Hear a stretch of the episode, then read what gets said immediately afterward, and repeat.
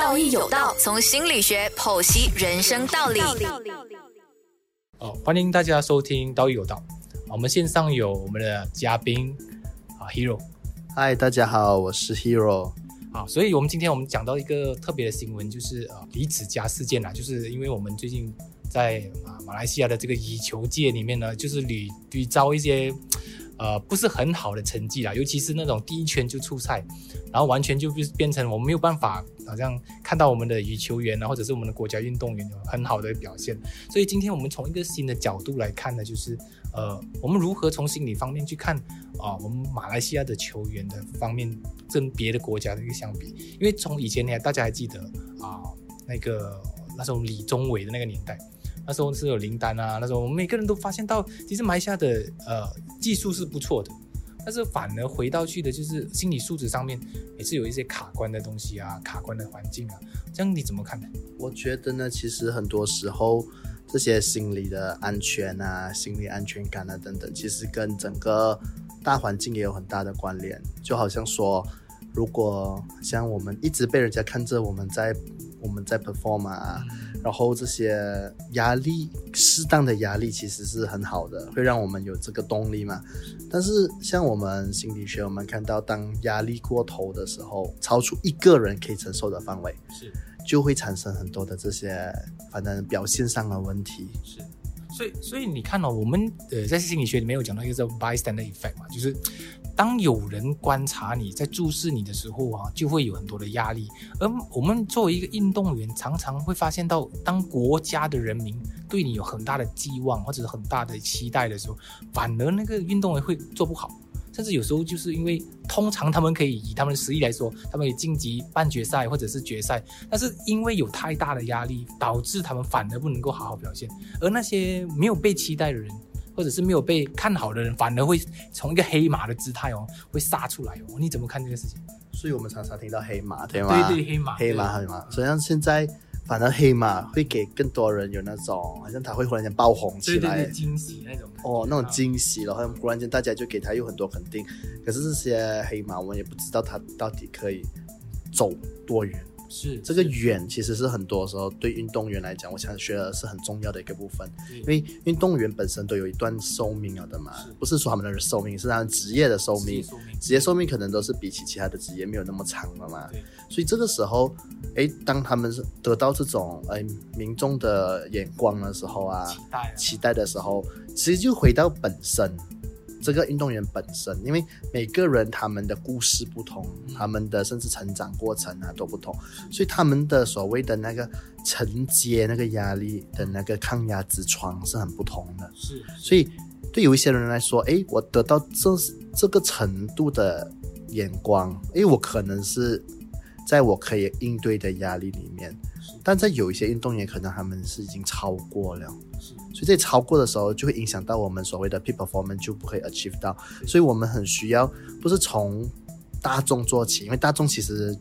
都是这样。嗯，其实很多时候我们要回到个人，可能要在个人那里，我们要去做一些所谓的去探索、自我探索也好，去理清也好，甚至学一些技术啊、技巧。像我们的工作，就是可以去帮助他们，去可以把他们的窗口变宽，那种抗压之窗变宽。说到这个抗压，呃，通常我们会比较期待的是那些啊，比如像我以李子嘉为一个一个例子。他就是突然间黑马姿态得到一些冠军啊，或者是突然间得到很好的名次，我们慢慢的发现到，我们对他的期待已经不再是一般球员的期待。说，哎，正常表现的话，我们觉得，哎，他八强已经够了，或者他十六强已经够了。但是我们总会觉得他至少要拿个冠军啊，亚军。这这一种这种期待，其实你觉得是理性吗？尤其是对我们的国民来讲，好像因为我们国民运动来讲，羽啊羽球算是一个最。呃，最受欢迎或者是大家都在热衷于的这种，像我们应该要怎么的态度呢？作为作为一个平常的一个啊，我们的民众来讲啦，我们应该讲放放自己的心态呢？因为羽球，老实说，可能在我们的国民里面是会在妈妈档啊，可能会在茶余饭后的话题呀，都是会会会去谈起来的。那么我们的心态应该怎么去整理呢？嗯，我觉得这个就很像我们在做这个。啊，催眠治疗啊，心理治疗啊，我们多说就说，哎，我们要小心这个移情作用。嗯，什么移情呢？就好像我今天可能看到一位个案，他的声音啊，可能就是很低沉的，我就不要想回之前的那个个案是心情呃声音也是很低沉，可是对我没有礼貌的个案，我不可以把它同等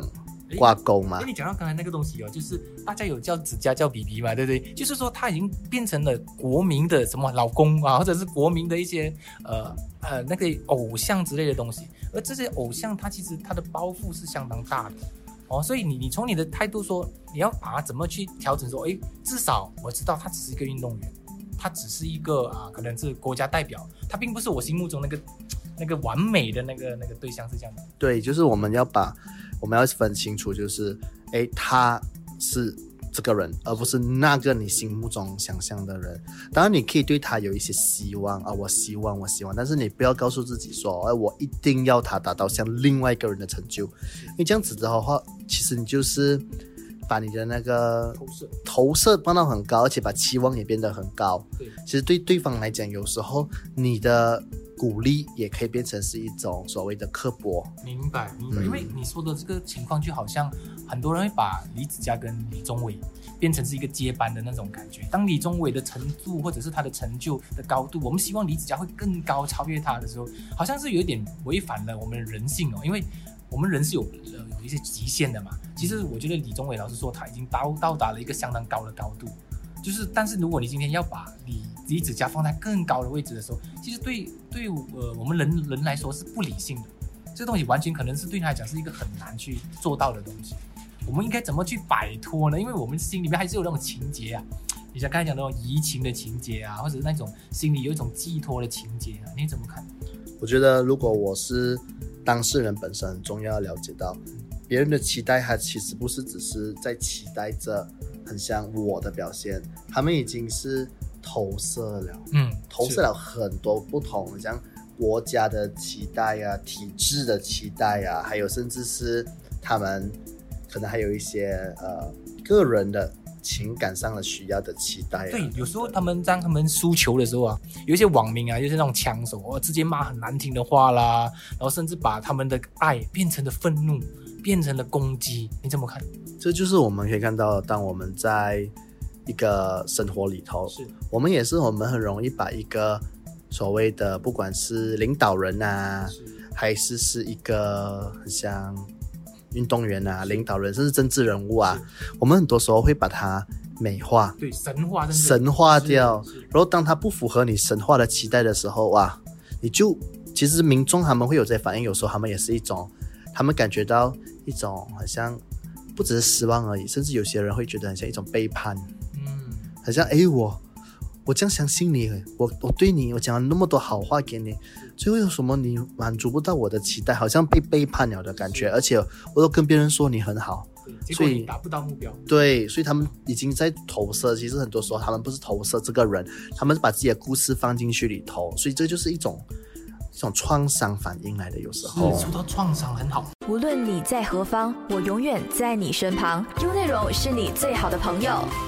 我们如何让我们的运运动员的那个心理素质上面可以抵抗或者是抵御创伤呢？因为我相信没有没有一个运动员是从头赢到尾的，不可能的。他一定是会有一种啊所谓的低落期啊、康复期啊、重整期啊，所以然后再慢慢的训练啊，的到达高峰啊。这样怎么去去从你的心理这个创伤或者是心理创伤去看呢？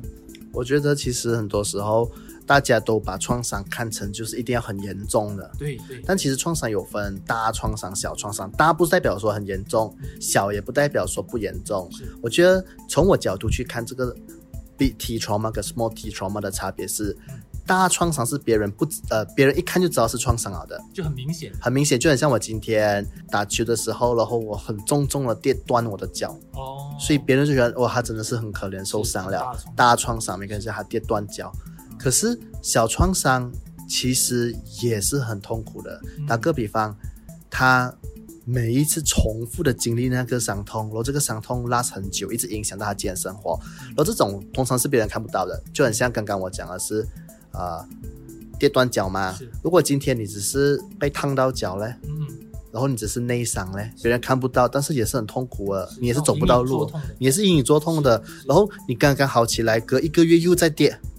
好起来过后，隔一月隔一个月又在跌。其实这种小创伤，它慢慢也会变成复杂性创伤了。是，当你有复杂性创伤过后，你自己都不懂你有创伤，就他自己就说呃，包括本身他自己也不懂，他他在经历着这个东西。对他都不懂。原来我有一个小创伤是，然后慢慢演变成复杂性创伤，然后创伤出现的这个反应呢，其实就是一种 fight or flight or freeze 的反应。对对，就是一种抵抗或者是逃跑，或者是突然间就一动都不动，在边瘫痪的感觉。那个才是创伤真正的样貌，还是一种生存机制。可是应该是之前应该反应就完了的，但是因为他变创伤了，他就一直在今天生活。你不应该这样做的时候，你也这样做。嗯，所以打个比方，可能你现在看到有一个东呃，这个摩托其实是安全的，以前你电摩托很久以前的事情，好吗？可是你现在看到摩托就很想逃跑，是很想闪开，甚至找很多借口不要去做。是，你其实就是一个创伤反应在那边进行。可是你会给自己的理由是因为天气太热，所以我不要做摩托。而转移那个那个创伤的源头是啊是，很多时候是因为我们不要给自己觉得我们其实正在面对的东西不是这个问题，而是一个我们的创伤反应。但是我们会 make sense，我们会讲哦，可能呃那边的环境不好啊，天气不好啊，什么之类的。是但是我们没有面对到自己本身的问题，因为面对自己本身的创伤是很多人是很羞耻的，对。所以他们怪别人更容易。像像在这种转移的情情况之下，我们的运动员要应该怎么配合？因为我们知道运动员他不仅仅是啊、身体上面的强壮，或者是他的肌肉的发达，而更多是他的精神的支撑力，就是如何的在透过结合式的。因为我们知道我们国家队肯定是有教练，可是教练他不仅仅是技术上的教练，更多是心态上面的教练。但是可能如果从这个创伤的角度，我我不知道他们是不是不明白这样子的概念。不过更多的是我们希望在观众啊，就是我们作为一个普通民众，我们应该怎么帮助我们的，就是我们的 idol 吧，就可能是我们最爱的这个啊羽球羽球员，或者是很爱的一个啊羽球健将。这个这个我们要怎么帮助他呢？就我们作为平平众呃平平常的人，我们如何说诶加油，或者是告诉他说诶我们永远爱你，或者这种会有帮助吗？我觉得在他啊、很像一切都 OK 的时候，这些话是一种鼓励。是但是当他现在如果真的是东西不在他控制范围内的时候，是打个比方，他已经真的是嗯不在主场了，等等都好的时候，你开始又用一直加油加油，你可以做到的。可是他觉得，哎，其实开始啊，然后压力就变大了。反正有时候我们看到情情况紧急危机的时候，我们反而是要给一个空间，对。给他一些空间，给他一种无声的支持，也是很重要的。有时候，像你说到那个重点，就是我们可不可以允许我们的啊偶像去做所谓的不务正业？就好像李子嘉为一个呃一个例子，他会去弹吉他，会唱情歌，他就会去做一些跟他的专业无关的事情。然后有人就有两派人啊，其实有一派人就觉得哎很喜欢他，他做什么都很好；另外一派人是会很厌恶，会觉得你不务正业，为什么你有时间你不要去好好练你的球？为什么把你练球的时间去谈 谈呃谈做 live 啊，在 Instagram 里面跟大家分享你的歌曲啊，然后你那么的颓废啊，就这样有两派的说法的。所以你我们该怎么去 平衡着这两派？我觉得会看回我们自己啊，就很像有些人，他们觉得，诶，我有时间啊，我就要去做我的 OT 啊，我要做我工作的东西。对但有些人他们有时间会去做一些陶冶心情的兴趣啊，等等。但我们可能会也有两个声音，大家在生活中，我们可能看到哇，那个很积极啊，连放工都在读书。啊，另外一群人就觉得，哇，你看他放工就会去玩，都没有心做工。是我们也会有这种小说法的，只是我们投射在他身上而已啊。但是是其实如果以一个比较健康的心理角度去看啦、是我们其实不是全部东西都是工作，啊，其实我们很需要有这些 self care。会会不会是我们的啊所谓一般的大众哦，我们有一点急功近利的那些概念啊，就是说，哎，今天你是一个呃某某的一个专业，你就是只能在这个专业里面更加杰出，你不是一个好像很全面的去发展你的人格，而是单单向的去把重点放在可能诶以球或者是你个人的专业里面啊，或者是你是足球员啊，你是跳水啊，我觉得无无论是什么，好像我们人好像太过。好像功利化，再加上好像扁平化整个人的那个特质啊，导致我们有时候我们看东西就变成，哎，你打羽球，你打好羽球就好啦，你干嘛出来做其他的？哦，如果你是一个做一个医生，你就好好就医生就好，你干嘛出来做其他别的东西？就你刚才讲的不务正业啊，怎么讲？这样这样子，就是感觉到我们人，呃，尤其是我们的听众们呢、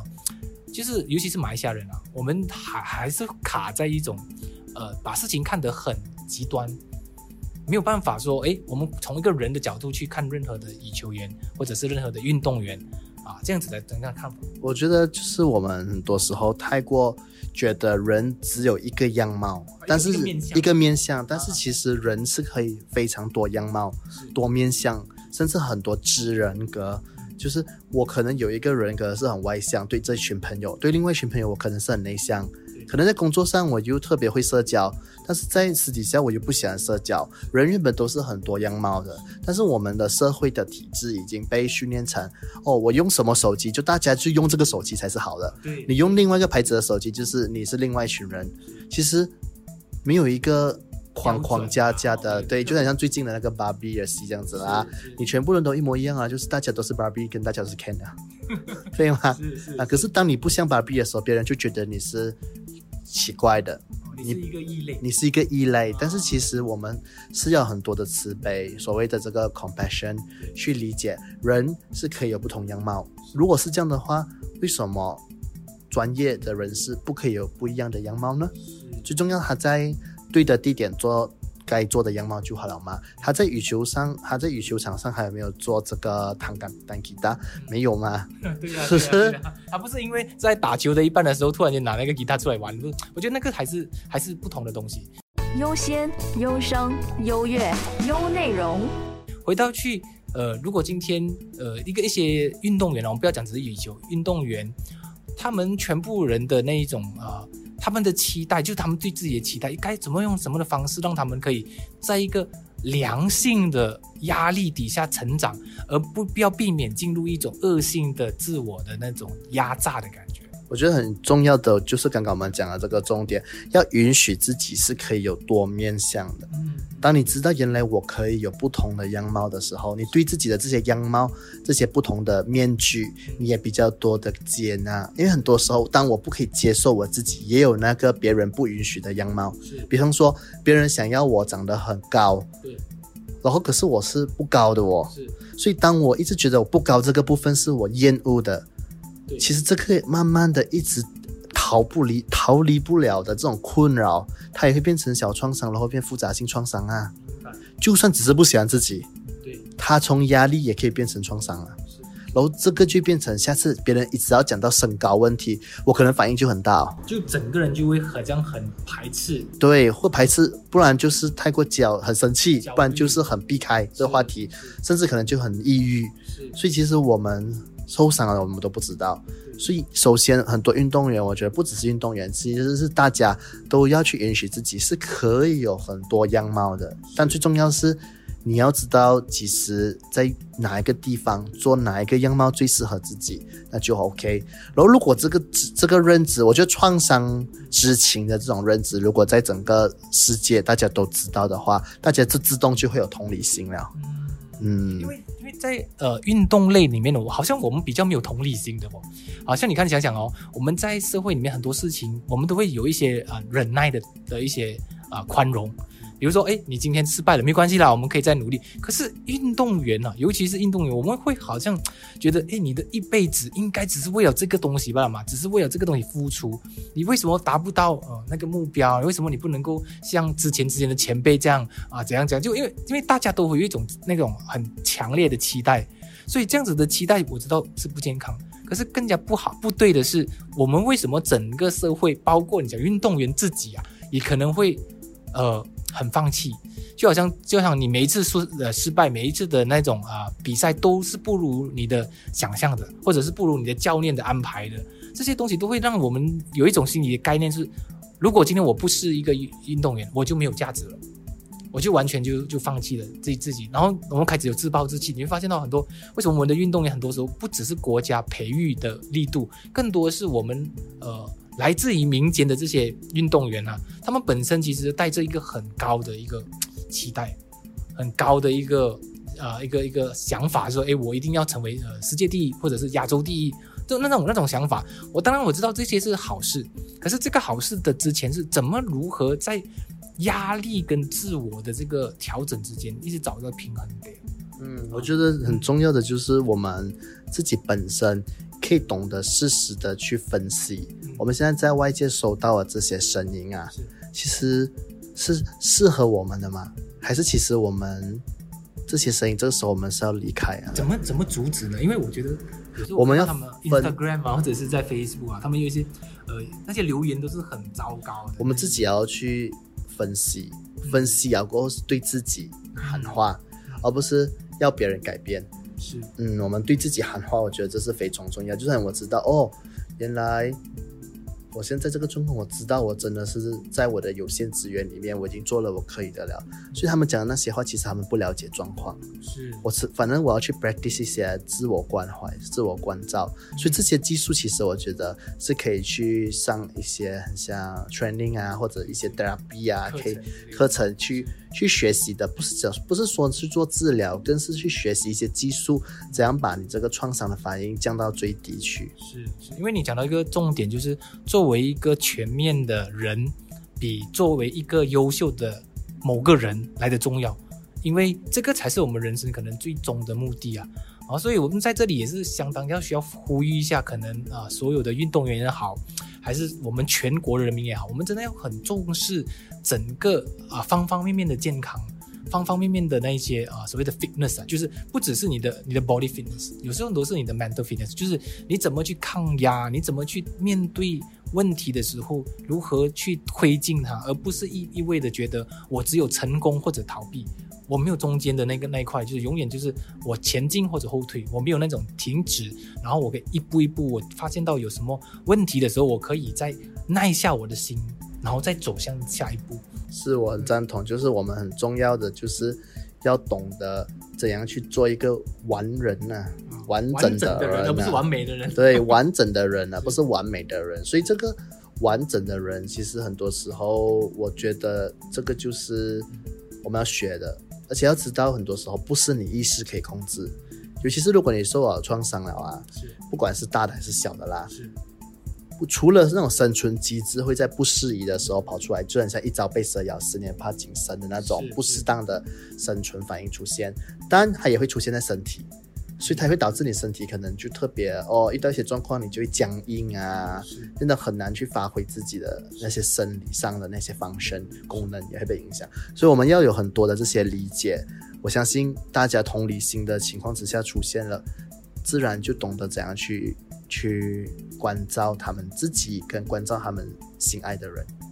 好，我们在节目呃结束之前，我们希望给大家的一个概念，可能就是呃，其实对于运动员也好，对于我们社会所有人都好，我们都要记住，很多的面相真的不是他所展现的那一面而已。很多时候我们只希望有优秀的那一面的自己，可是更多的是那些不堪的、那些不被看好的那些，我觉得也是一个相当需要被接纳的。所以无论今天我们的运动员啊，或者是我们任何可以带荣耀给我们的国家的人啊，他们同样的，他们允许他们在脆弱的时候，他们无能的时候，我们作为一个国民，我们可以同时可以接纳他的需要。你有有什么话跟跟我们的听众讲吗？嗯，就是我觉得大家不只是从运动运动员的事件去看到这个你对他的态度，其实你也可以看回你你对你身边很在乎人的态度。从这里你就可以看到，很多时候学到这些知识，不是只是针对你的偶像，甚至针对你自己本身，你身边的人。如果你可以做一些调整过后，你可以看到世界可以因为你的改变，慢慢延伸到你的社区、到世界，甚至到我们的这个我们的家庭等等，都会因此而变得更美好。好，我们古呃我们的节目就到这里结束啊。我们下一次有机会的，我们再邀请我们的 Doctor Hiroko。谢谢大家。更多资讯可浏览面子书专业心理自信文字之旅，听心理辅导师林道勇与你道义有道。